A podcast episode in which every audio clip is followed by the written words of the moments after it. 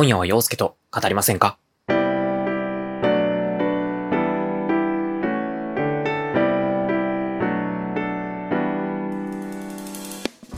こんばんは、陽介です。皆様、今夜はいかがお過ごしでしょうか？今週も一週間お疲れ様でございました。えー、オープニングを使って、今僕が全人類におすすめしたい、そんな作品を皆さんにご紹介させていただければと思っています。えー、それは、1秒先の彼女という映画です。これはですね、台湾の映画なんですけど、日本では6月25日、つい先週金曜から公開されているものですね。えー今週の一本のコーナーで紹介しようかとも思ったんですけど、まだ僕一回しか見れていなくて、まあ、完全に見尽くせていない状態といいますか、まあ、そんなに深く掘り下げて、あの喋れる状態ではないので、こうやってオープニングの時間を活用させていただこうかと、まあ、そう思って喋っております。はい。えー、まずはですね、映画のあらすじからご紹介します。急がなくても大丈夫。愛はゆっくりやってくる。郵便局で働くシャオチーは、仕事も恋もパッとしないアラサー女子。何をするにもワンテンポ早い彼女は、写真撮影では必ず目をつむってしまい、映画を見て笑うタイミングも人より早い。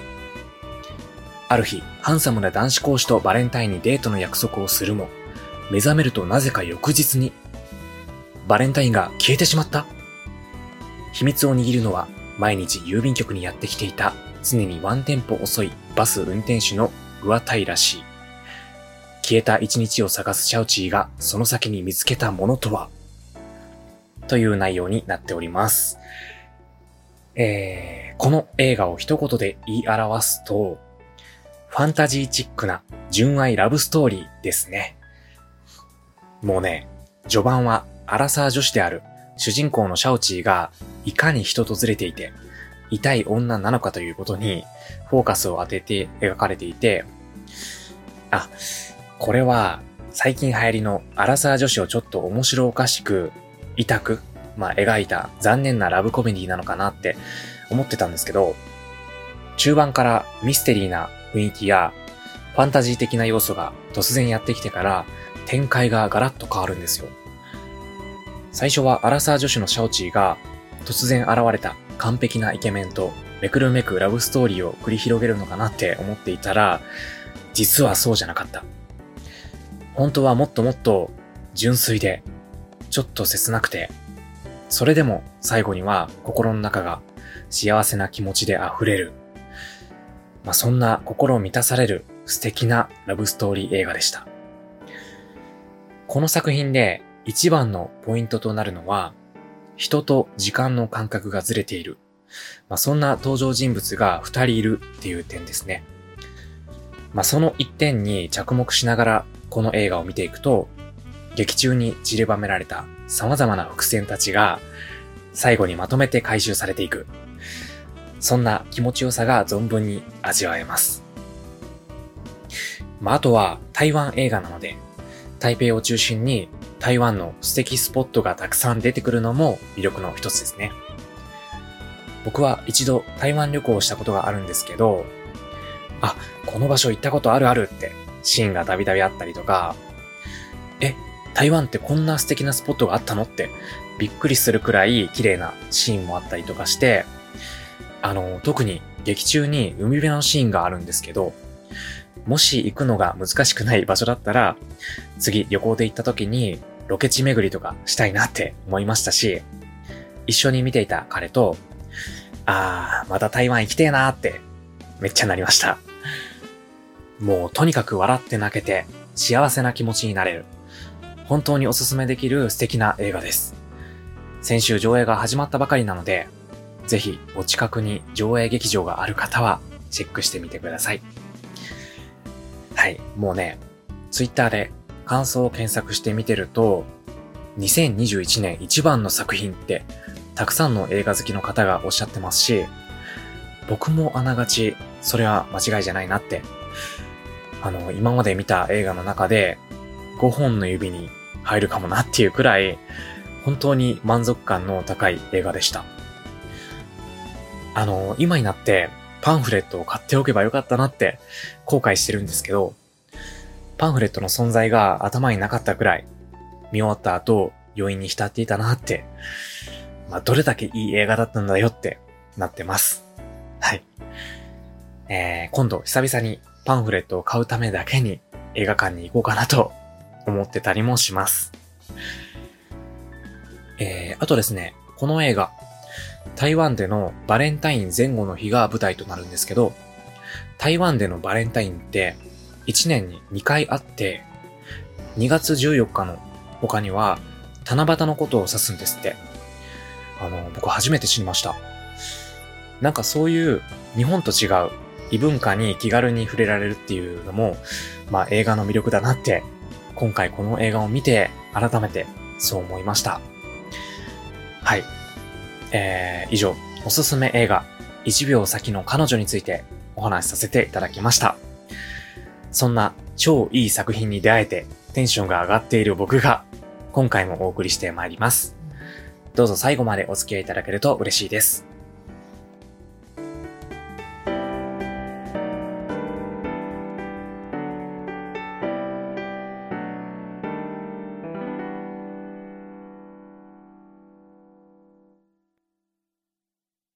お便りの時間です。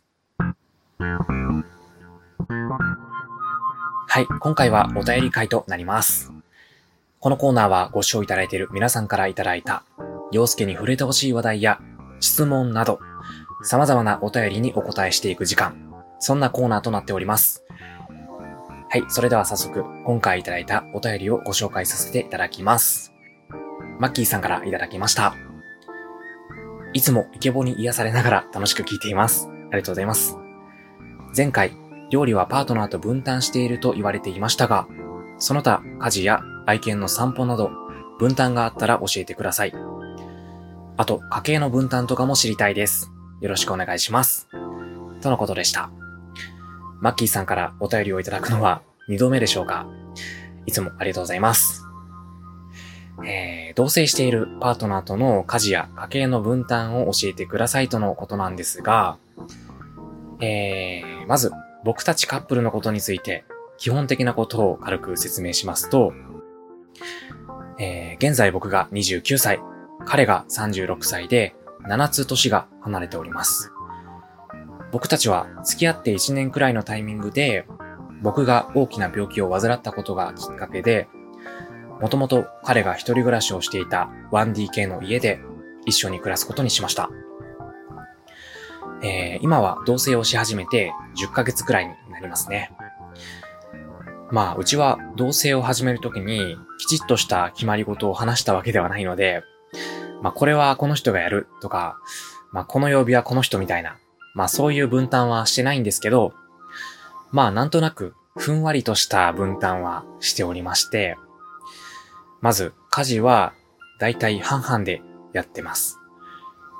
料理は基本的にまあ昨日僕が準備したから、今日は彼、みたいな感じで、まあお互い直接言葉にはしないんですけど、なんとなく、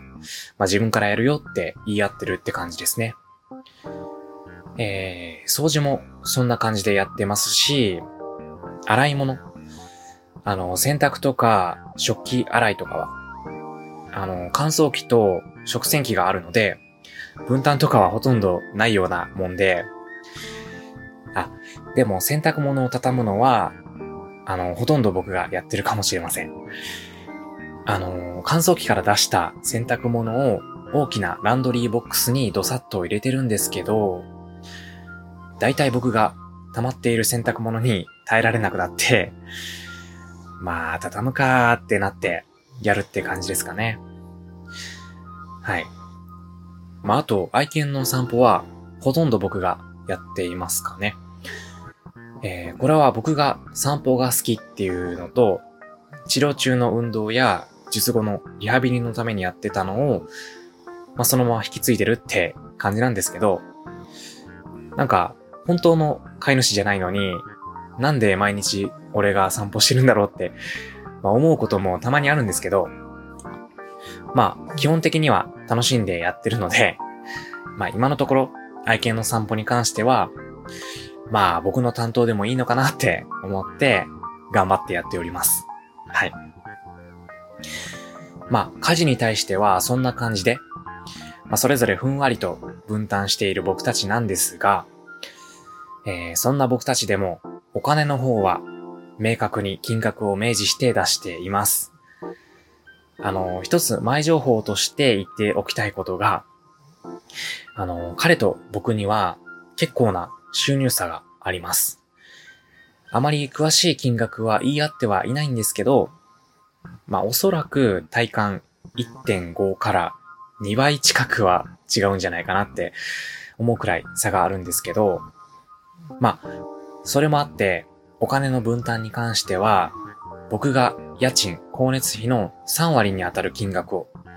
毎月彼の口座に入金してるって感じですね。ちなみに今住んでいる家は、もともと彼が住んでた家になりまして、まあ、金銭的に言えば、全然別に彼一人でも住めるっていうところがポイントで、まあ、だからっていうわけではないんですが、まあ僕が彼の口座に入金したお金は、生活費には使わずに、別に貯金に回すっていう対応をしてくれているそうで、えー、その僕が入金したお金は、8割は2人の旅行貯金、残りの2割を愛犬の保険貯金として活用しているそうです。えー、まあ、あと食費や消耗品などは、基本的に自分が好きなもの、例えばデザートとかお菓子とか、ヘアワックスとか、制汗剤とかはそれぞれ個人で買って、共通で使っているもの。まあ、例えばトイレットペーパーとか洗剤とかに関しては、彼がメインで買ってくれているっていう感じですね。まあもちろん、緊急で必要な時とかは、僕が買ったりと、まあ全面的に委ねているっていう感じではなくて、まあその時によって柔軟に対応はしてるんですけど、基本としては、金銭的には結構、彼に頼っているっていう感じではありますね。まあ、そういうこともあって、まあ、先ほど言った洗濯物を畳んだり、愛犬の散歩を毎日したりとか、僕でも簡単にできることは、できるだけ率先してやろうかなって。まあ、代わりになってはいないかもしれないんですけど、そうやってバランスをとってるって感じで、今のところはやっております。はい。うん。なんかこういうのって他のカップルさんがどんな感じなのかも気になりますね。僕たちの場合は、あんまりガッチガチに分担分けしてないでやってるんですけど、結構曜日ごとに担当を決めたり、生活費もきっちり折半してやってるところとかもあるんでしょうか。まあもちろん、年齢とか、それぞれの収入とかにもよるんでしょうけど、あの、僕たちは同棲を始めて、まだ1年経ってないってこともありますし、僕自身、人と付き合うのも初めてで、まあ、すなわち、同性も初めての経験ですので、これが正解なのか、バランス的にはもうちょっと何かやった方がいいのかなって思ったりとか、まあそういう意味でも、他のカップルさんはどうなのかなって、まあ気になったりもしますし、参考に意見を聞いてみたいなって思いますね。はい。えー、ここまで同性生活における分担について話してまいりましたが、最後に少しだけ同性生活を始めて感じたことについても話していきたいと思います。えー、それは価値観の違いをどう受け入れるかについてです。一緒に暮らすようになって、以前よりも彼と過ごす時間が長くなって、まあそうするとやっぱり前よりも見えなかった部分が、いい意味でも悪い意味でも見えてくるわけなんですけども、そのちょっとした価値観のズレが徐々に気になり始めてくるんですよね。あの、僕たちは今まであまり大きな喧嘩はしたことはないんですけど、それでも価値観のズレでちょっとした小言の言い合いみたいなのもあったりして、えー、その中の一つが、買ってきた商品の扱い方についてなんですけど、彼は結構使えたら何でもいいやって感じで、例えばシャンプーのボトルについているシールを剥がさなかったり、3個入りのヨーグルトを包んであるビニールを破って、1個取ったら残りの包んであるビニールはそのまま放置するような、まあ、そんな人で、僕としてはシールは取らないと気持ち悪い。ヨーグルトもビニールを剥がして容器をきれいに並べたいって思うんですけど、彼の言い分としては、まあそれで使えるんだから別にいいやん。めんどくさいし、ゴミなんて最後にまとめて捨てたら一緒やんって感じで、まあそれも一理あるなーって。例えばそこで、気持ち悪いからシールは取ってって言って、僕の方に合わせてもらうってこともできると思うんですけど、多分同じように彼も僕にちょっと思ってることってたくさんあるんじゃないかなって思うんですよね。まあでもそういうのってほとんど言葉にして言われたことってないので、僕も同じようにできるだけ相手に合わせていこうかなと思って、シールをつけたままじゃ気持ち悪いと思うのは僕だけだから、まあそういうのは僕がやればいいって。まあ本当単純なことなんですけど、えー、自分の得意なことは自分がやる。逆のことは相手に頼る。ってことをお互いが率先してやっていけたら、気持ちよく共に生活していけるんじゃないかなって、そのシャンプーボトルについている謎のシールをきっかけに思うことができました。はい。えー、そんな感じで、ここまで長々と話してまいりました。果たしてお便りの回答になっているかは謎なんですが、以上、同性生活における分担に関してお答えさせていただきました。マッキーさん、お便りをいただきましてありがとうございました。えー、もしこれをお聞きの方で、同性生活で役に立つ知恵や便利なグッズ、ライフハックなど、同性生活における様々な心得をご存知の方がいらっしゃいましたら、えー、ぜひ、同性1年生の僕にご教示いただけると嬉しいです。よろしくお願いします。はい。それでは以上、お便りの時間です。でした。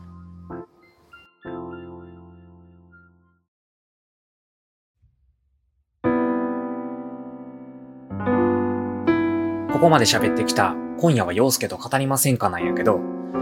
第9回目はもうほんまにやばいくらい最高な作品と出会えて、その勢いのまんま映画の紹介をしたり、あとは同性生活に関する家事や家計の分担について喋ってきたんやけど、どうやったかな？まあ、こんな感じで、アラサーゲイの僕が喋っとる、ゆるっと雑談ラジオ。YouTube で毎週金曜20時に更新しとるんと、えー、YouTube に上げた次の日、土曜夜やな。その日には各種ポッドキャストにも配信しとるから、あのー、更新情報のお知らせは、洋介の Twitter を見てもらったらわかるから、またそっちチェックしてな。ああ、そんで、僕に触れてほしい話題とか、番組の感想なんかがあったら、概要欄に書いとるお便りフォームまで送ってもらえたら、俺めっちゃ喜ぶから、みんなじゃんじゃん送ってきてな。はい。えー、今回のエンディング挨拶は、カズマさんからいただきました。関西弁でした。